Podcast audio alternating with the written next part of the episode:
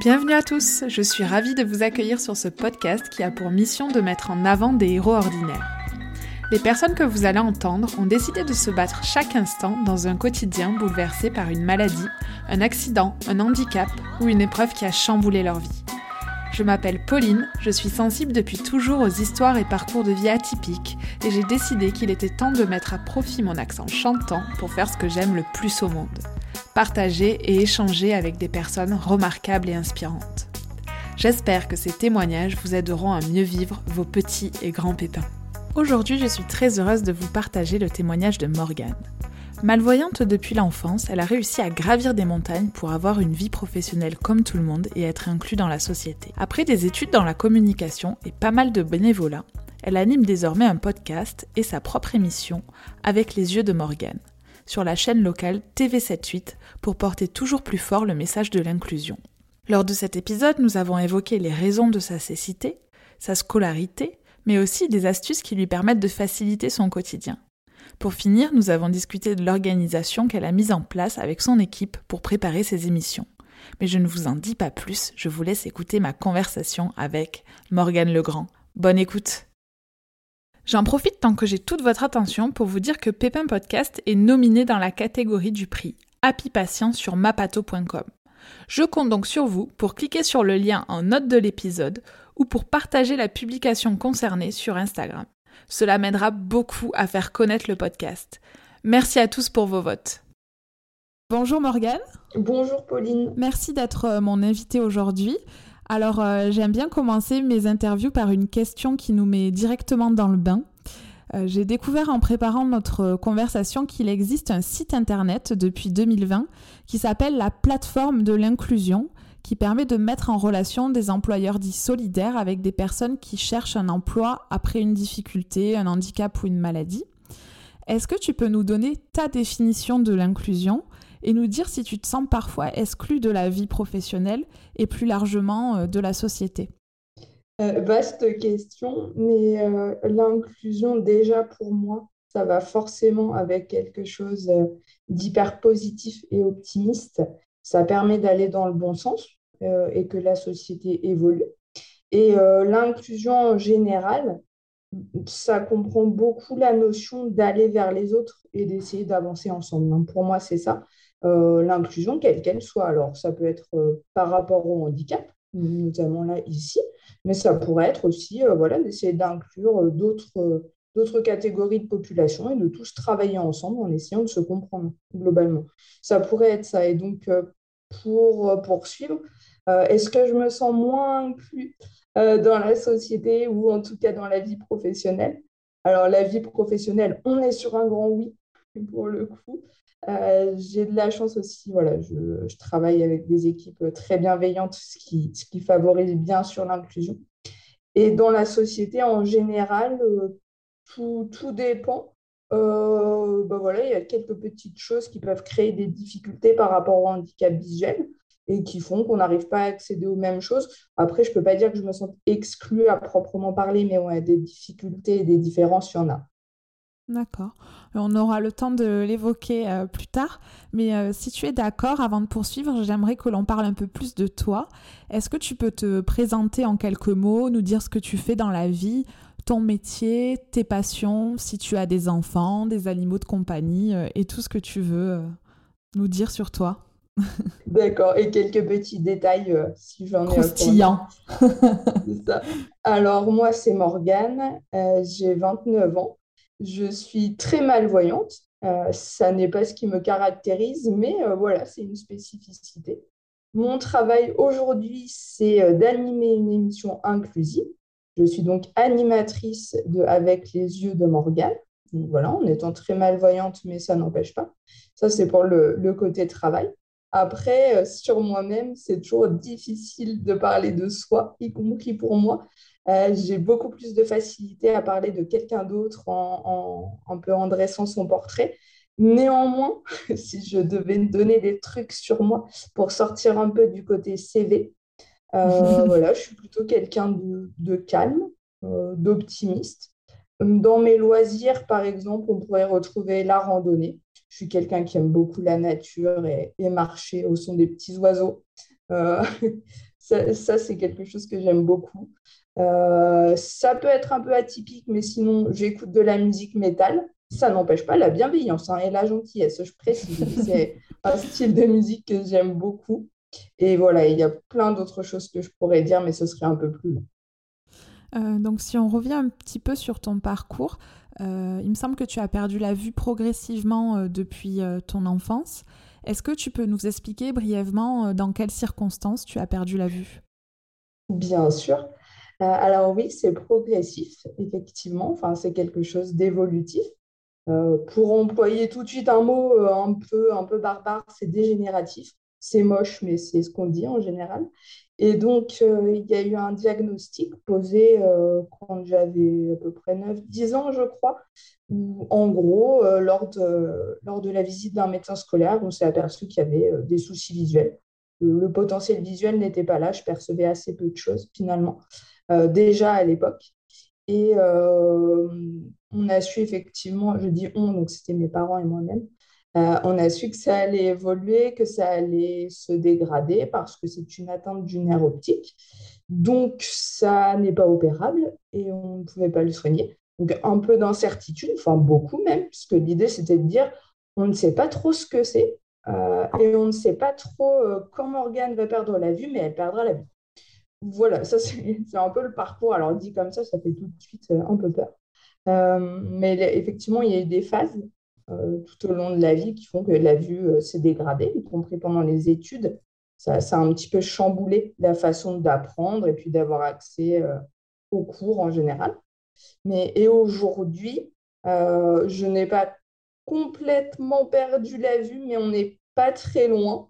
C'est un entre-deux. On est dans une phase un peu incertaine et sans mauvais jeu de mots, un peu flou. Voilà. Donc tu l'as dit, c'est pas opérable, mais par contre, est-ce que euh, on a pu te proposer un traitement pour essayer de maintenir euh, euh, un maximum de vision et que ça dégénère le moins rapidement possible? Non, il n'y a pas de traitement qui m'a été proposé. Par contre, au-delà de traitement, il y a quand même eu pas mal d'accompagnement et, d'adaptation. Et donc, ces, deux choses combinées, accompagnement et adaptation, ça peut permettre euh, de trouver des, choses un peu plus simples pour pallier au, handicap. Alors, parfois, de ralentir, à défaut du côté dégradation, de, ralentir ou d'estomper le côté fatigue aussi, lié à la perte de la vue. Donc, euh, il y a eu beaucoup d'apprentissage autour euh, de l'utilisation d'outils avec du vocal, il y a eu beaucoup de révisions de déplacement, de choses touchant à l'autonomie. Donc voilà, ce n'est pas des traitements à proprement parler, mais euh, néanmoins, c'est hyper efficace. Oui, et du coup, tu as eu euh, une aide particulière au cours de ta scolarité? Tu as suivi une scolarité dans une école dite euh, classique ou quelles sont les adaptations auxquelles tu as eu droit? Alors, ma scolarité, elle était dans des écoles, oui, dites classiques. Euh, parce que tout simplement, alors même si c'était présent, mais par exemple euh, au, collège, je pouvais suivre alors très vite avec une auxiliaire de vie scolaire, euh, c'est comme ça qu'on disait à ce moment-là, et puis avec un ordinateur, mais voilà, même si c'était présent, ça ne prenait pas trop le pas sur la scolarité. Et puis ça, a évolué, mais je suis restée dans des milieux dits classiques si ce n'est que l'auxiliaire de vie scolaire devait être euh, plus présente. Il y avait du tiers-temps, donc du temps supplémentaire sur les examens. Euh, il y avait également de, un peu de l'aide aux devoirs, l'équivalent d'aide aux devoirs parfois en fin de journée ou sur les temps de pause pour arriver à avoir le même rythme et à raccrocher. Il y avait toutes ces adaptations-là euh, au cours de la scolarité et donc voilà, du, du collège jusqu'aux études supérieures. Et euh, comment s'est passée euh, bah, ta vie sociale pendant cette période? Est-ce que euh, à la fois les, les, professeurs, les maîtres, les maîtresses et tes camarades étaient bienveillants ou, ou tu as eu des difficultés parfois d'intégration? Je réfléchissais parce que c'est difficile de répondre à la fois oui et à, à la fois non. Euh, mais je vais essayer. D'abord, oui, quand même, la bienveillance, oui, oui quand même. Ce, serait mentir que, que, de dire que tout le monde était un peu réticent à l'accueil du handicap, etc. Euh, il y a eu beaucoup de bienveillance et de bonne volonté. Euh, la preuve, hein, parce que sinon, j'aurais pas pu voilà, évoluer dans mon parcours s'il n'y avait pas eu des gens autour, ça c'est certain. Donc oui, beaucoup de bienveillance et de bonne volonté qui d'ailleurs a permis de compenser aussi euh, d'autres comportements un petit peu plus, bah, peut-être, je sais pas, plus hésitants par rapport au handicap ou plus dans la méconnaissance. Hein. Je pense que c'était lié à ça aussi, les mauvaises volontés parfois. Mais euh, donc non, pas mal de bienveillance quand même. Et puis le lien social, il était là. C'était le fil conducteur. Euh, j'ai eu de la chance, c'est que non seulement il y a eu de bons enseignants, effectivement, mais surtout des amis tout au long de la scolarité et de la vie, en fait, hein, qui, qui, ont fait que j'étais pas isolée, euh, que des moments de rire, il y en avait, et des moments de partage aussi, donc comme tout le monde. En fait. Est-ce que tu as appris le braille pendant ta scolarité? C'est une super question. Euh, c'est une super question parce que quand on pense à la déficience visuelle, on, on pense souvent au braille, effectivement.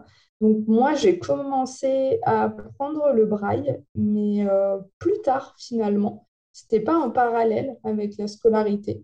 J'ai voulu voilà, suivre euh, une rééducation, en fait, on appelle ça. C'est une formation, on appelle ça de la rééducation fonctionnelle, donc à Paris. Et dans ce cadre-là, j'ai commencé à apprendre le braille.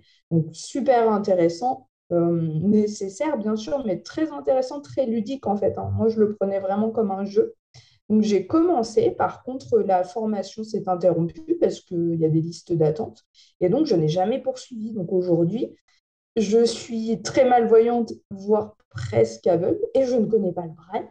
C'est un peu étrange dit comme ça, mais en fait, on est plein de déficients visuels aujourd'hui, y compris jeunes déficients visuels, à ne pas connaître le braille parce qu'avec les outils technologiques, on n'a plus trop besoin. Il y a, des livres audio, tout est lu et donc on est moins euh, dans ce type de lecture. Oui, tu n'en ressens pas forcément euh, le besoin aujourd'hui? Non, très peu. Non, non, très peu. Et puis moi, je fonctionne encore une fois beaucoup avec le vocal, euh, autant sur l'ordinateur que sur mon smartphone, un MP3, etc. Et est-ce que tu peux revenir un petit peu sur cette rééducation fonctionnelle? Euh, en quoi ça a consisté, combien de temps ça a duré et euh, pourquoi tu as ressenti le besoin euh, de faire ça? Alors, pour revenir là-dessus, c'est un élément spécifique un peu dans, dans, le parcours. en tout cas, le besoin d'avoir accès à ça, c'était précisément pour apprendre l'autonomie davantage, pour être plus un peu dans le bain. Alors, apprendre, oui, mais découvrir aussi d'autres vraiment solutions en termes d'autonomie j'étais un peu plus jeune, donc voilà, je voulais avancer, je voulais être indépendante. C'était vers quel âge? Euh, Très bonne question. Je réfléchis, euh, je dirais peut-être 20, 20 ans, 21 ans. Ouais, un truc comme ça, peut-être 21 ans. D'accord. Oui, parce que tu l'as pas précisé. Est-ce qu'aujourd'hui tu vis euh, seule ou avec tes parents, euh, avec quelqu'un, en coloc? C'est vrai, je l'ai pas dit. J'ai un peu, c'est du mensonge par omission. Euh, non, non, non, je n'avais pas précisé, mais effectivement, aujourd'hui, donc, je vis seule. J'ai un chez moi. Et donc, je suis partie il y a plusieurs années de, de chez mes parents avec une très, très forte envie d'indépendance. Et donc aujourd'hui, euh, effectivement, je vis seule avec euh, ben, tous ces apprentissages, encore une fois, liés à l'autonomie, qui m'ont permis d'être un peu plus sereine, en fait. D'accord. Est-ce qu'il y a, justement, avant de parler de ton parcours euh, professionnel, j'aimerais comprendre un peu mieux ton quotidien et vraiment qu'on se rende compte des, problématiques auxquelles tu peux faire face. Euh, et notamment, j'ai remarqué dans le générique euh, de ton émission que tu utilises un petit gadget pour remplir ton verre d'eau sans le faire déborder. Est-ce que tu peux nous donner d'autres exemples de petits objets ou d'astuces qui te facilitent le quotidien? Peut-être euh, voilà pour s'habiller, pour manger, pour faire le ménage, j'en sais rien. je te laisse nous dire. Je, réfléchis à ce qui est le plus parlant et le, le plus pertinent. Euh, je rebondis d'abord peut-être sur le, petit objet dont, tu parles qui est dans le générique. Euh, alors euh, oui, c'est vraiment tout petit. Ça se place sur le bord d'un verre ou d'une tasse, effectivement, pour que quand on verse le liquide, quand celui-ci touche en fait le petit objet en question, il se met à faire un, bruit strident, un, espèce de petit bip assez fort et euh, on ne peut pas se tromper. On sait donc qu'on est arrivé à niveau. Et ce truc-là, en fait, il est super intéressant parce que, OK, il est tout petit, OK, il y a juste un bruit strident, mais il est important parce que quand c'est un liquide chaud, on se doute bien qu'on ne va pas mettre la main dans la tasse, a priori. Et donc, voilà, ça, c'est une petite aide technique qui est super, super bien pensée. Après, je réfléchis à des astuces en tant que telles, parce qu'au-delà des aides, sans doute que j'ai des façons de faire en fait un peu différentes. si par exemple, quand on fait la cuisine, il y, a beaucoup de personnes malvoyantes ou aveugles qui se reconnaîtraient, ou du moins même leurs proches pourraient en témoigner. Euh, on n'est pas obligé de, tout peser via une balance, quand bien même elle parlerait. Mais parfois, on peut avoir des techniques et euh, on trouve assez facilement bah, même des tableaux de conversion en fait, pour savoir combien de grammes contient euh, une cuillère ou un pot de yaourt, etc. Et moi, je compte comme ça, en général, le, le gramme, en fait, les grammes. D'accord. Donc voilà, ça n'empêche pas de cuisiner, hein, mais c'est des petites astuces comme ça, effectivement. Et puis euh, après, ouais, il y a pas mal d'adaptations, hein, même pour les textiles et tout ça. Ouais, il y a pas mal de choses pour retrouver euh, les couleurs, etc. de, ces vêtements. Mm. Et quoi, par exemple? euh, Et oui, j'avais ménagé du suspense. par exemple, alors moi, je n'ai pas encore aujourd'hui parce qu'il faut que j'adapte certaines choses. Euh, et puis que je me souviens aussi hein, de, certaines choses qui sont dans mon dressing. Euh, je ne dis pas que j'harmonise bien tout le temps. Hein. Ça peut être un peu hasardeux, mais ce n'est pas grave, c'est mon côté atypique. Euh, par contre, il existe des choses en fait où on, met comme des. Comment dire En fait, c'est comme des, puces un peu électroniques qu'on peut mettre dans la doublure des vêtements. Et elles sont pensées pour être lavables, etc. Hein, c'est pensé pour. Euh, ce qui fait que quand on passe son smartphone près euh, de la puce qu'on a mis dans son vêtement, etc., euh, et à laquelle on a associé un message en fait vocal, et ben voilà, ça peut nous dire veste bleue avec liseré à tel endroit, et puis enfin, ou veste de tailleur, ou veste de suite, etc qui fait qu'on retrouve plus aisément les éléments en fait de son dressing. Par rapport à ton quotidien, j'ai une dernière question. Euh, est-ce qu'il y a des personnes qui t'aident? Est-ce que tu as des auxiliaires de vie pour le ménage ou pour les courses ou tu fais tout toute seule? Alors aujourd'hui, j'ai pas encore d'aide à, domicile. Ça pourrait être mis en place, c'est juste que ça demande un peu de temps pour savoir vers qui se tourner et comment monter tout ça. Euh, donc, je n'ai pas de personne professionnelle qui interviendrait chez moi. En revanche, euh, bien sûr, j'ai dans, mon entourage euh, des proches de la famille ou des amis qui viennent m'aider, notamment pour me déposer des courses ou parfois m'aider euh, à aller les faire, qui m'emmènent voilà, vers, vers différents rendez-vous, qui parfois m'aident bah, pour me véhiculer, hein, tout simplement où je fais appel après à une société extérieure. Mais voilà, en gros, ça fonctionne comme ça et très franchement, ça fonctionne beaucoup par le, entre guillemets, le réseau et par un, grand réseau d'entraide, justement. D'accord. Et quand tu veux te déplacer à l'extérieur, est-ce que euh, tu utilises une aide comme une canne blanche ou un chien guide? Ou euh, tu te débrouilles? Euh, Quand je suis dehors, je sors avec une canne blanche aujourd'hui qui, m'accompagne fidèlement toujours cette canne blanche. Je n'ai pas de chien guide, ou du moins pas encore. J'aimerais bien en avoir un, jour, mais voilà, c'est en cours, ça prend un peu de temps. Par contre, effectivement, dès que je sors euh, de chez moi, je suis avec la canne blanche parce que tout simplement, alors pour moi, ça me sécurise dans le sens où ça me permet d'éviter des, obstacles, de me blesser, de comprendre qu'il y a une marche, un dénivelé, etc. Et pour les autres, euh, ça, ça permet de me signaler et que les personnes autour puissent comprendre que ben voilà faut, faut ralentir notamment pour les automobilistes euh, ou faire attention à moi entre guillemets enfin disons voilà que, les gens peuvent utiliser leurs yeux et moi non. Donc ça permet à la fois c'est ça de se sécuriser et de se signaler en fait. D'accord. Euh, on l'a bien compris ton quotidien peut être plus fatigant qu'une personne valide parce que ça demande beaucoup de concentration pour euh, plein de, tâches euh, du quotidien. Euh, qu'est-ce qui est le plus dur ou le plus qui te demande le plus d'énergie au quotidien? J'arrête pas de dire super question, mais que je, trouve ça important. C'est plein de volets qu'on n'aborde pas forcément et c'est hyper intéressant de rentrer dans le vif du sujet.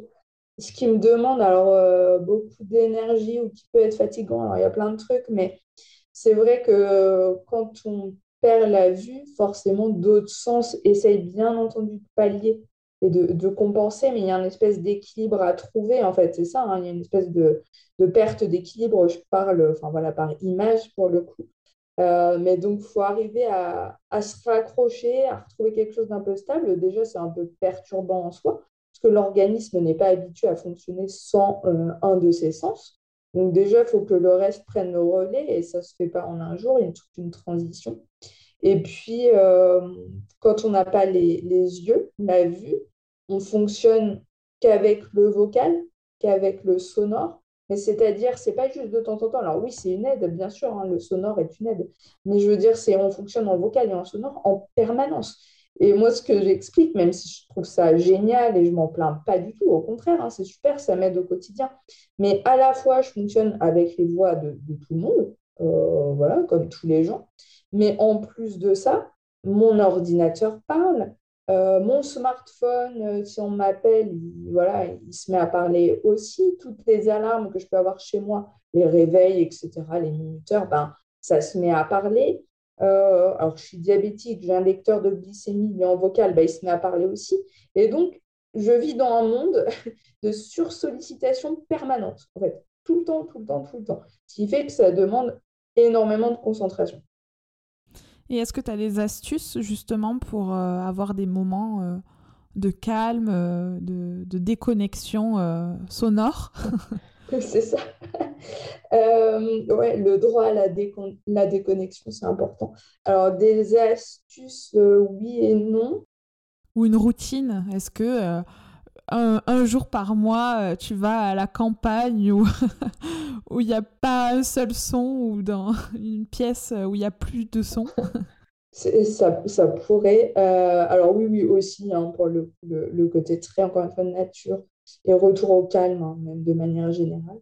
Euh, après, les astuces, là, euh, je parlais du, du, vocal, effectivement, alors qui peut être certes quelque chose qui sollicite beaucoup, mais l'astuce, quand on peut et que ça arrive au cours de la vie quand même, et qu'on est en train de perdre la vue, c'est quand même de passer au vocal. sollicitation mise à part, ça permet de pallier beaucoup à la fatigue, notamment visuelle. Parce que moi, aujourd'hui, si je devais me concentrer uniquement sur mon écran, euh, ce serait hyper pénible et hyper néfaste pour moi. Donc, le vocal, c'est quand même une astuce, même si c'est fatigant, c'est toujours moins fatigant que de miser sur son potentiel visuel restant. Donc, ça, c'est plutôt une bonne chose. Euh, après, le vocal, tout simplement, moi, je sais que au travail, ça peut être dans un casque avec oreillette quand je suis au travail pour être un peu plus dans ma bulle et pas entendre plein de choses en même temps. Donc voilà, il y a ce genre de truc. Et évidemment, après, mais ça, c'est comme tout le monde, handicap ou pas, se ménager des temps euh, pour souffler, pour stopper, en fait, et pour arriver à, arriver à décrocher. Euh, c'est super important. Et quel conseil tu donnerais à une personne qui découvre euh, qu'elle va perdre la vue progressivement, comme ça t'est arrivé, afin de, bah, de, le vivre peut-être du mieux possible? Ça peut être des astuces bah, au niveau psychologique, puisque c'est quelque chose qu'il faut accepter, j'imagine. Mais ça peut être aussi des astuces euh, bah, plus techniques, des choses à mettre en, place euh, en amont pour, pour, se, pour garder de l'autonomie après.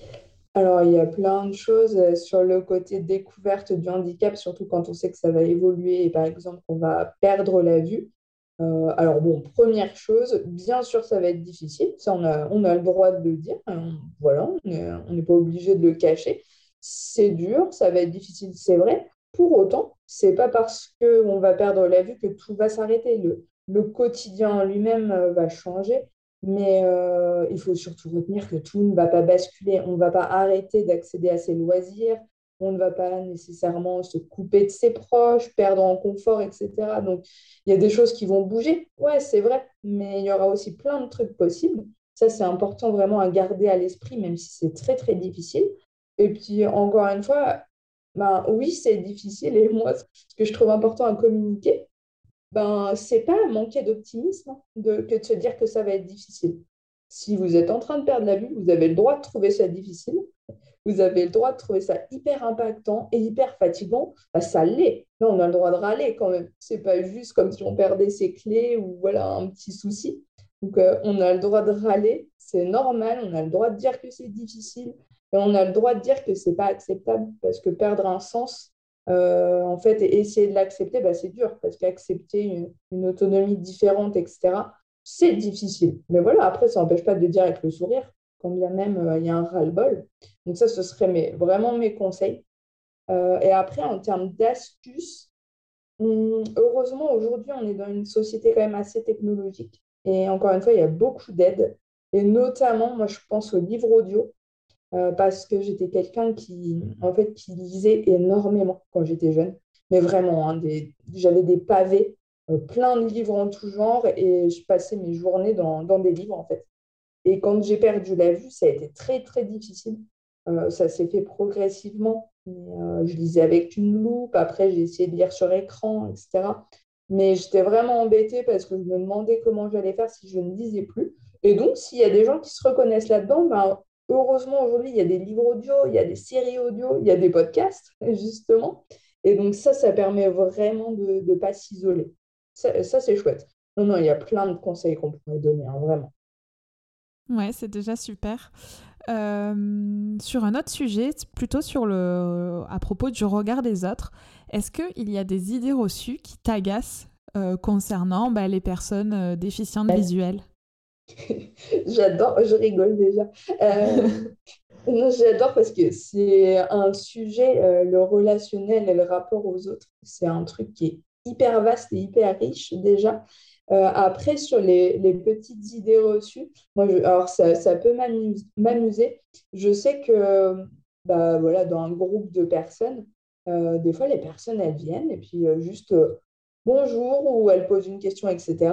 Et devant un air un petit peu peut-être perplexe, des fois, elles peuvent dire à une personne déficiente visuelle, bah, bah tu ne sais pas qui je suis, tu ne m'as pas reconnu mais en fait, partant du postulat que quand on perd la vue, euh, on est très habitué à tendre l'oreille, forcément, on reconnaît toutes les voix, et tout de suite.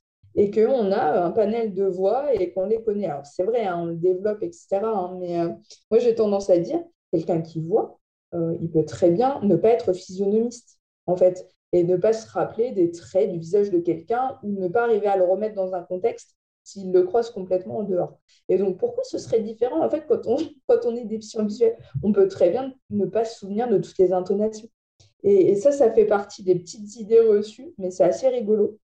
Et euh, bah, pareil, un peu dans le même genre, c'est que, mais ça, c'est vraiment des habitudes de relationnel après, mais quand on croise quelqu'un le matin qui se présente bonjour, je suis telle personne, euh, pour que voilà, on, sache à qui on s'adresse, la personne revient dans la journée et s'adresse à vous sans redire son prénom. Alors, effectivement, elle s'est présentée le matin, donc l'idée, c'est pas de redire bonjour. Sauf que dans l'absolu, on ne voyait pas le matin, on ne voit toujours pas dans l'après-midi.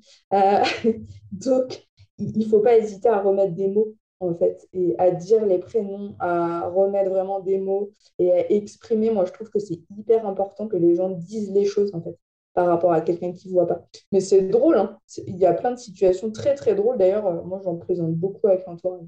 Donc si je travaille avec toi, il faudrait que, en tout cas au début, euh, à chaque fois que je viens te parler, je dise voilà c'est Pauline, euh, est-ce que j'ai une question à te poser, est-ce que voilà. Oui c'est vrai que c'est pas du tout un réflexe euh, qu'on peut avoir, mais mais mais en effet pour toi c'est essentiel et puis en plus ça te fait gagner un peu de temps et de et de charge mentale en moins que plutôt de chercher l'intonation de voix, à qui ça peut correspondre.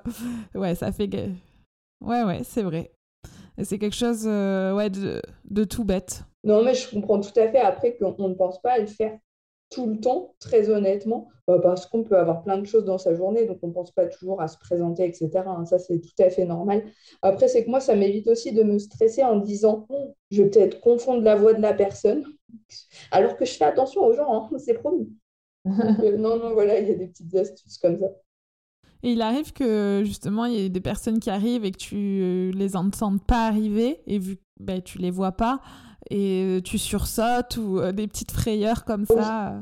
Oui, oui, oui, ça m'arrive souvent. Alors moi, je me rends pas compte à quel point des fois je peux sursauter ou avoir l'air surprise, mais je sais notamment au travail, les, collègues s'en rendent compte. Ça peut me donner un air un peu, un peu craintif pour le coup.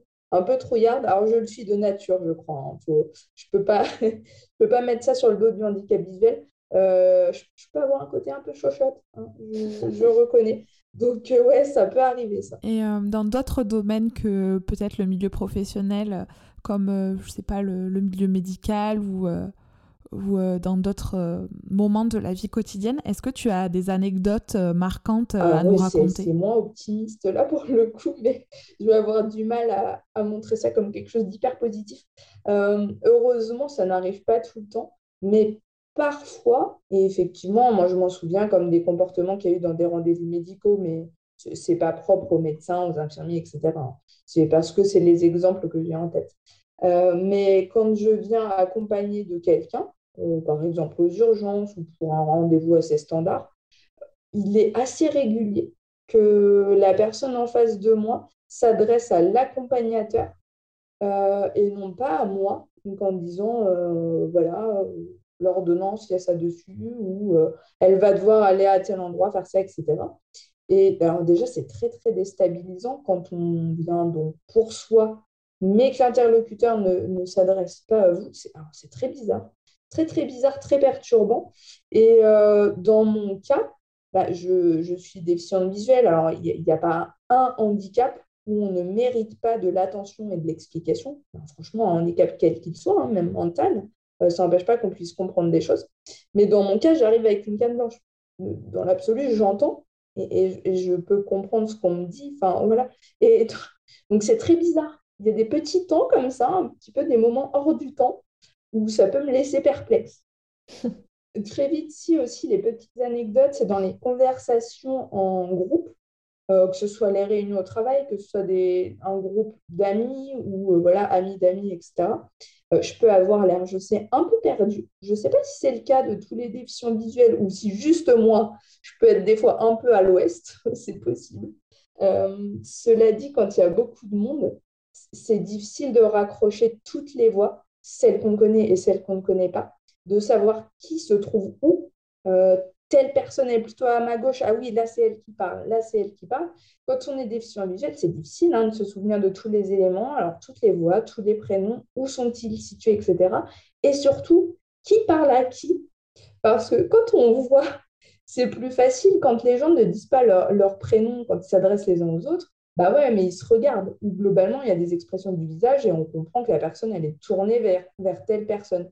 Et donc, quand on est déficient visuel, suivre une conversation avec l'émetteur et le destinataire, c'est pas si évident que ça. Autant que comprendre euh, quand la personne s'adresse à nous.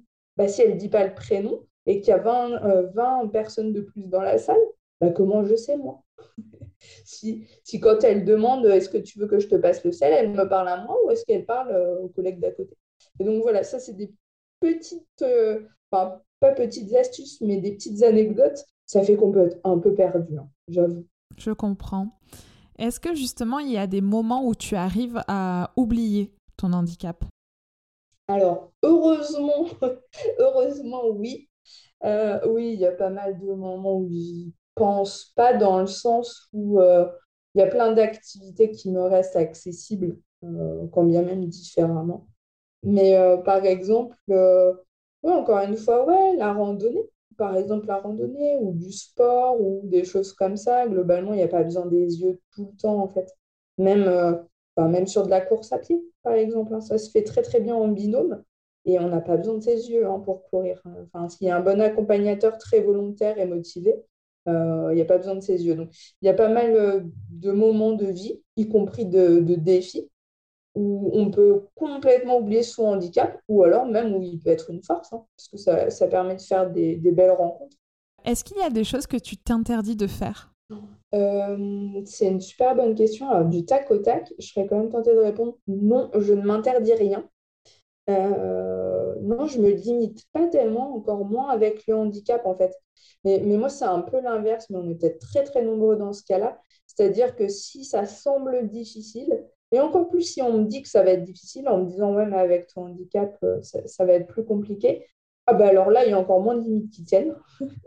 Pour le coup, euh, il faut un petit peu bousculer les habitudes. Donc les limites, il faut les repousser. Hein. Je pense que c'est ça. Donc moi, des limites, non, j'en ai pas tellement.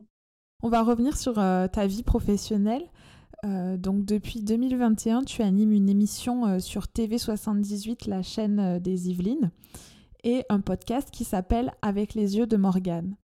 Peux-tu nous expliquer en quelques mots quel est le concept de cette émission et comment tu as eu l'opportunité de l'animer?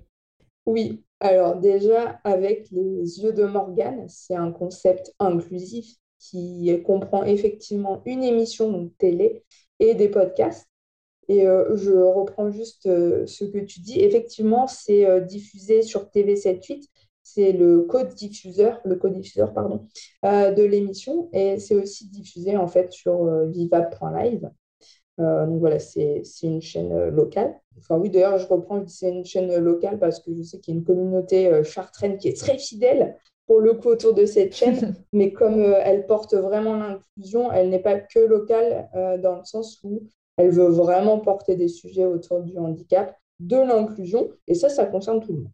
Donc voilà, en fait, euh, avec les yeux de Morgane, c'est diffusé entre autres sur ces chaînes-là. Et le concept, en fait, le postulat de départ, c'est que des émissions inclusives, déjà, il en faut, que c'est important de donner la parole à ceux qui sont concernés, et euh, de faire entendre d'autres voix. Et puis ceux qui sont concernés, en fait, ça peut être, euh, ça pourrait très bien être des personnes en situation de handicap, mais pas seulement. On peut être concerné de près ou de loin.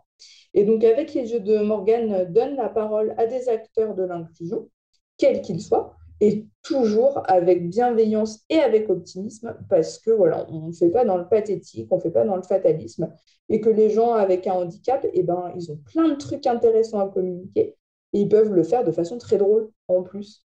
Donc ça, c'est par exemple dans les émissions. Et puis, il y a tous les podcasts euh, Avec les yeux de Morgane qui peuvent être euh, sur de l'actualité optimiste liée au handicap et des innovations et des trucs extraordinaires. En fait, ils sont pas pleins. Il faut, prendre le temps de les découvrir. Mais euh, il y a ça en podcast et aussi des podcasts plus décalés, avec un regard, c'est ça, un petit peu décalé, euh, sur des expressions, par exemple, par exemple liées au handicap, comme voir les choses du bon oeil, ce genre de choses. Et où on peut écouter le podcast? Tous les podcasts euh, sont depuis le, début sur viva.live, on peut tous les retrouver.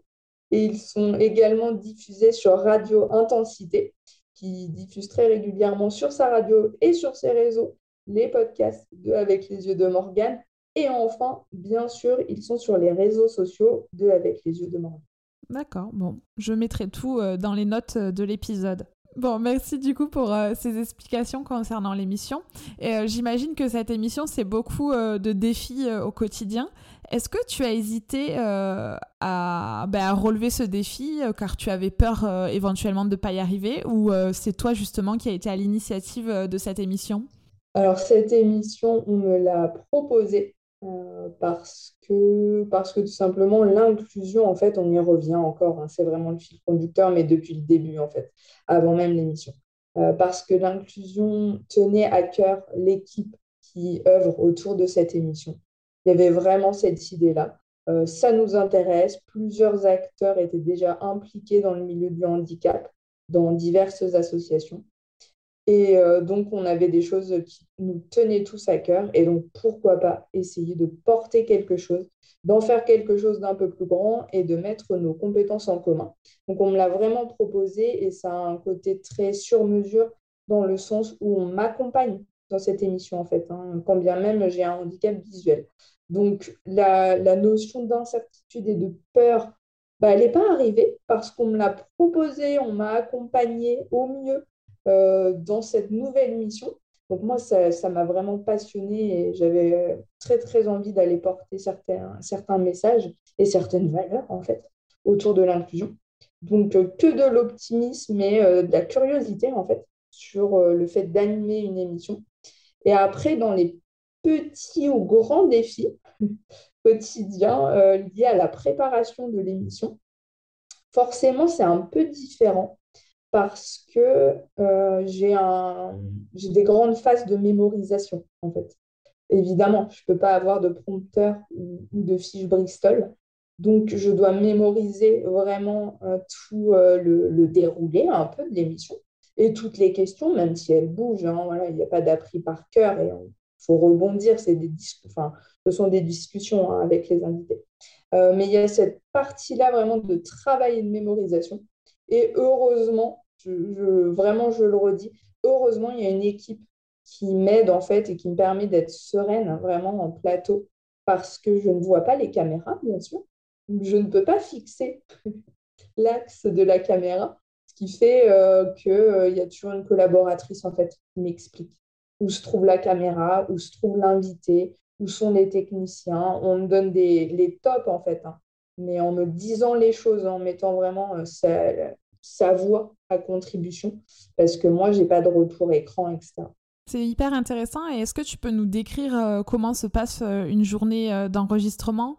Alors, peut-être pas dans tous les détails, parce que ça risque d'être un peu long, mais comme tu disais, une collaboratrice qui te dit où est la caméra, comment tu fais, par exemple, pour mémoriser les informations sur les invités ou savoir un petit peu la trame de questions que tu vas poser comment, comment ça se passe? Pour commencer, dans la préparation de l'émission, et cette préparation, elle est super importante et intéressante parce que moi, ça me permet de découvrir les invités, donc avec qui je vais discuter et puis ce qui les caractérise, là où ils ont envie d'aller aussi ou pas.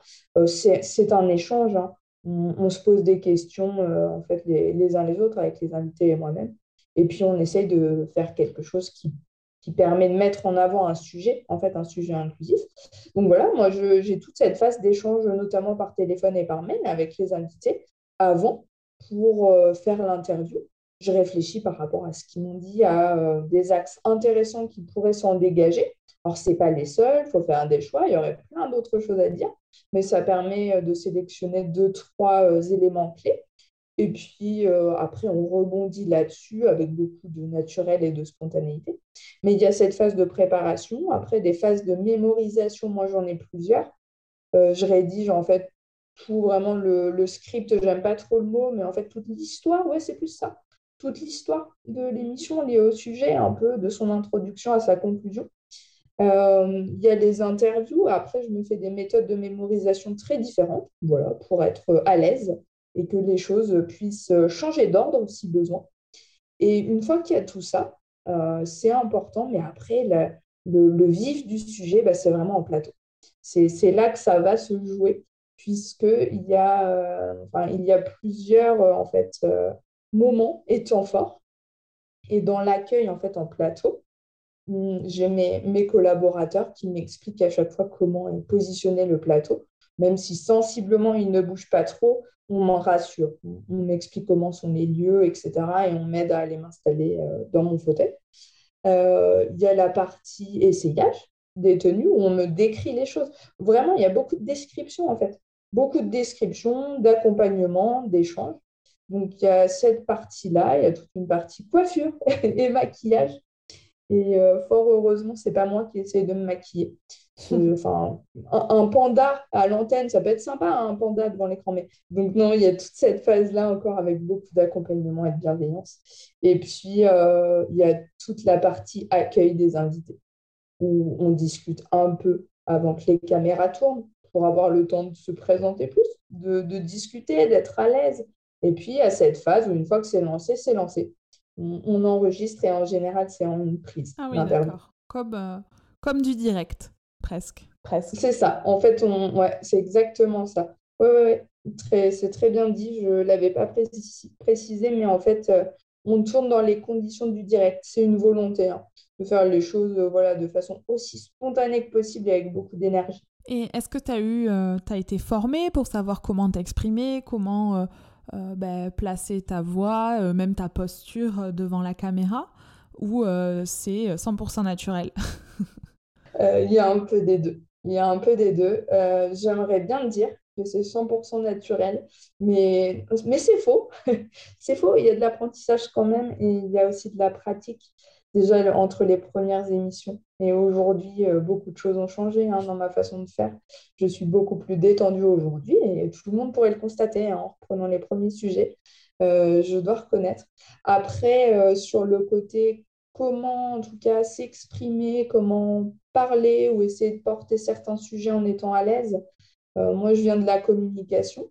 que ce soit dans les études, dans le milieu professionnel ou dans le bénévolat. Donc voilà, il y a un fil conducteur quand même. Ce n'était pas forcément mon idée que de travailler dans les médias. Enfin, j'ai jamais essayé voilà, de, regrouper ces qualités-là. Je n'ai pas appris à animer une émission à proprement parler, mais il y a beaucoup de choses en fait qui se sont recoupées. Donc, c'est ce qu'on peut retrouver dans mon parcours communication. Et puis, sur le côté, comment arriver à placer sa voix et porter encore une fois les sujets, bien choisir les mots. Je ne sais pas d'où ça me vient. Euh, j'espère que c'est naturel et j'espère que je le fais bien ou de façon acceptable en tout cas. j'espère. Après, il y a vraiment encore une fois ce travail d'équipe. Euh, j'y reviens souvent, hein, mais c'est vraiment ça qui me guide. Hein. Moi, il y a eu beaucoup de gens qui m'ont épaulé, qui m'ont appris comment faire, y compris en me donnant des bases dans le média training. Et il en ressort aujourd'hui, effectivement, euh, certaines, euh, je ne sais pas si c'est facilité, mais ouais, on va dire ça comme ça. Ils ont certaines facilités à porter des sujets inclusifs. Ça, ça me correspond. Ok, super. Euh, bon, Morgane, on va arriver aux questions de la fin que j'aime bien me poser euh, à tous mes invités euh, qui passent sur le podcast. Est-ce que tu as un livre, un podcast, un film ou une musique dont tu as envie de nous parler? Si on reste dans l'univers podcast, c'est difficile de faire court quand même. Mais j'aime beaucoup le podcast Génération XX. Peut-être que certains connaissent. Alors, ça traite de l'entrepreneuriat. Mais au-delà de ça, alors on entend beaucoup de femmes en fait euh, qui sont dans l'entrepreneuriat à différents niveaux. D'ailleurs, ça peut même être sur des projets associatifs ou euh, dans des grandes fondations. Et j'aime bien cette idée qu'on découvre des, tranches de vie, des parcours différents. C'est super intéressant et en général, on est beaucoup sur quelque chose d'engagé. Voilà, comment euh, être dans le monde professionnel tout en faisant bouger les choses, évoluer la société. Donc ce podcast-là, il est chouette. Et il y en a plein d'autres, je ne vais, je vais pas tous les dire, hein, bien entendu, mais il y a pas mal de podcasts sur Arte Radio, notamment euh, les histoires de quartier ou des choses comme ça. C'est en fait plus axé quartier populaire et aussi sur les belles choses qui s'y passent. Et c'est chouette parce que c'est des gens qu'on n'entend pas toujours assez. Et là, il y a des vraies tranches de vie aussi, des parcours, des très très belles expériences authentiques. Et donc ça, j'aime beaucoup. Voilà. Et donc je vais m'arrêter là parce qu'il y en aurait encore beaucoup d'autres derrière. Oui, j'aime beaucoup aussi les podcasts euh, d'Arte Radio. Peut-être qu'un jour, euh, on s'y retrouvera, hein, on ne sait jamais.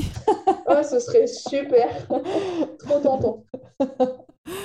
Euh, est-ce que tu as une citation, un mantra ou voilà une, une, phrase qui te motive au quotidien? Oui, oui, oui, oui, et encore oui. la phrase vraiment qui, qui, correspond à ma devise et que je me répète presque tous les jours, c'est à vaincre sans péril, on triomphe sans gloire. Ouais, ça me parle. Ça veut dire en gros qu'il faut qu'on prenne des risques. oui, oui, oui, oui, c'est ça. Et puis euh, ça permet de relativiser aussi. Enfin, à, vaincre sans péril, on triomphe sans gloire.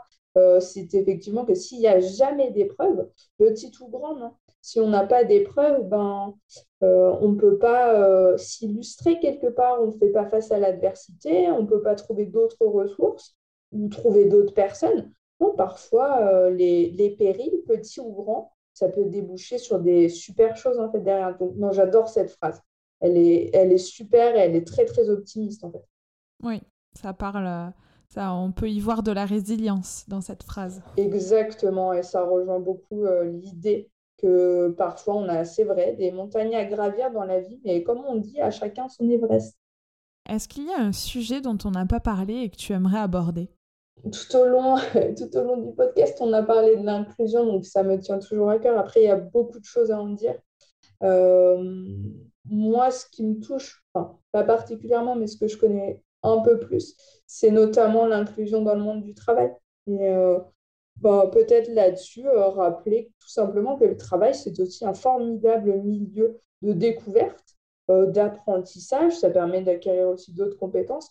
Et donc, euh, que ce n'est pas parce qu'on a, a un handicap qu'on devrait en être éloigné. En fait, c'est ça, hein, vraiment l'idée globalement. On a tous les mêmes droits, y compris celui d'accéder au milieu professionnel. Donc, l'inclusion dans le monde du travail, c'est quelque chose de capital et c'est un levier, en fait. Hein pour permettre une inclusion plus générale. Tu as tout à fait raison. Euh, de quoi es-tu le plus fier aujourd'hui? Elle est géniale cette question et je rigole parce que c'est tout à fait une question que je pourrais poser, mais je ne m'attendais pas à ce qu'on me la pose et c'est terrible. Hein. Euh, de quoi je suis plus fière aujourd'hui? Alors c'est difficile en fait pour moi cette question parce que j'ai un peu de mal à... À parler de toi. ouais, beaucoup, exactement. Bah, on y revient toujours. Pas quelque chose que je maîtrise bien et je tire assez peu de fierté de ce que je fais. Euh, de la satisfaction peut-être, mais de la fierté, je ne sais pas trop. À la rigueur, pour euh, un petit peu être raccord avec ce que je fais d'habitude, euh, je peux au moins dire que je suis fière d'avoir rencontré des personnes autant en couleur dans ma vie. Et ouais, ouais ça c'est une grande fierté, vraiment dans plein plein de domaines différents, y compris aujourd'hui dans l'émission que j'anime. Ça c'est super d'avoir pu rencontrer des personnes comme ça et voilà de pouvoir échanger beaucoup. Ouais, ça j'en suis très contente. Donc ça veut dire que tu es fière de ta capacité à bien t'entourer peut-être. Si on, si on devait euh, le ramener à toi. bah, à minima, je suis fière de ma capacité euh, à peut-être écouter les autres. Ouais, en tout cas, formuler comme ça. Parce que forcément, pour euh, rencontrer d'autres personnes et, et, retenir de jolies expériences de vie, il faut être attentive aux autres, je crois. Donc ça, à la rigueur, je peux dire que j'en suis fière et que je suis contente d'avoir eu aussi la chance de rencontrer toutes ces personnes. Oui, c'est vrai qu'à travers tes émissions, on voit que tu es euh, très euh, bienveillante et que tu as beaucoup d'empathie. Bah, merci, mais je te retourne le compliment. merci. Bon, on arrête de s'envoyer des fleurs. On arrive à ma dernière question. Qu'est-ce que l'on peut te souhaiter pour l'avenir? Eh bien, en tout cas, euh, je ramène encore à, l'émission inclusive avec les yeux de Morgane, mais parce que toujours l'inclusion, et oui, toujours, et c'est quelque chose à porter. Donc, euh, ce qu'on pourrait souhaiter à l'émission ou à moi, c'est de pouvoir euh, continuer à porter vraiment l'inclusion beaucoup plus loin et qu'on s'empare tous de ce sujet, en fait. Oui, c'est ça, tout simplement, qu'on puisse continuer à être inclusif. Oui, je suis tout à fait d'accord avec toi. Et c'est d'ailleurs ben, un sujet, moi, qui, me passionne et euh, on peut peut-être espérer que dans quelques années, euh, euh, le mot inclusion n'existera plus, puisqu'on saura tous vivre ensemble et fonctionner ensemble sans mettre des gens à part et en faisant de nos différences une force. Tout à fait, tout à fait d'accord. Bon, après, peut-être que je vis dans le monde des bisounours, hein, mais en tout cas, c'est mon souhait. non, pas du tout. non, non, ça n'est pas du tout bisounours. C'est encore une fois très, très optimiste. Et de la douceur et de la gentillesse, ça fait du bien. On n'est pas forcément bisounours pour autant. Il en faut, ça fait du bien. Bon, merci infiniment, Morgane, d'avoir répondu à toutes mes questions euh, avec euh, honnêteté. J'ai appris beaucoup de choses. Et euh, bah, je te laisse le mot de la fin. Eh ben, merci à toi pour, euh, pour ce mot de la fin. Euh, merci à toi bah, pour toutes ces questions aussi. Ça a permis d'aborder beaucoup, beaucoup de sujets. Et j'espère que les personnes auront apprécié notre échange et puis euh, qu'elles sont aussi pour l'inclusion. Tout simplement, c'est ça le mot de la fin. Vive l'inclusion. tu as raison. À bientôt, Morgane. Et voilà, cet épisode est terminé. Merci à Morgane pour sa confiance et merci à vous pour votre écoute. N'hésitez pas à aller voir les notes de l'épisode pour prendre contact avec Morgan. Si vous avez aimé cet épisode et que vous souhaitez me soutenir, n'hésitez pas à laisser un avis sur Apple Podcast ou Spotify ou tout simplement à en parler autour de vous. Cela m'aidera beaucoup à faire connaître Pépin Podcast. Merci et à très vite pour un prochain épisode.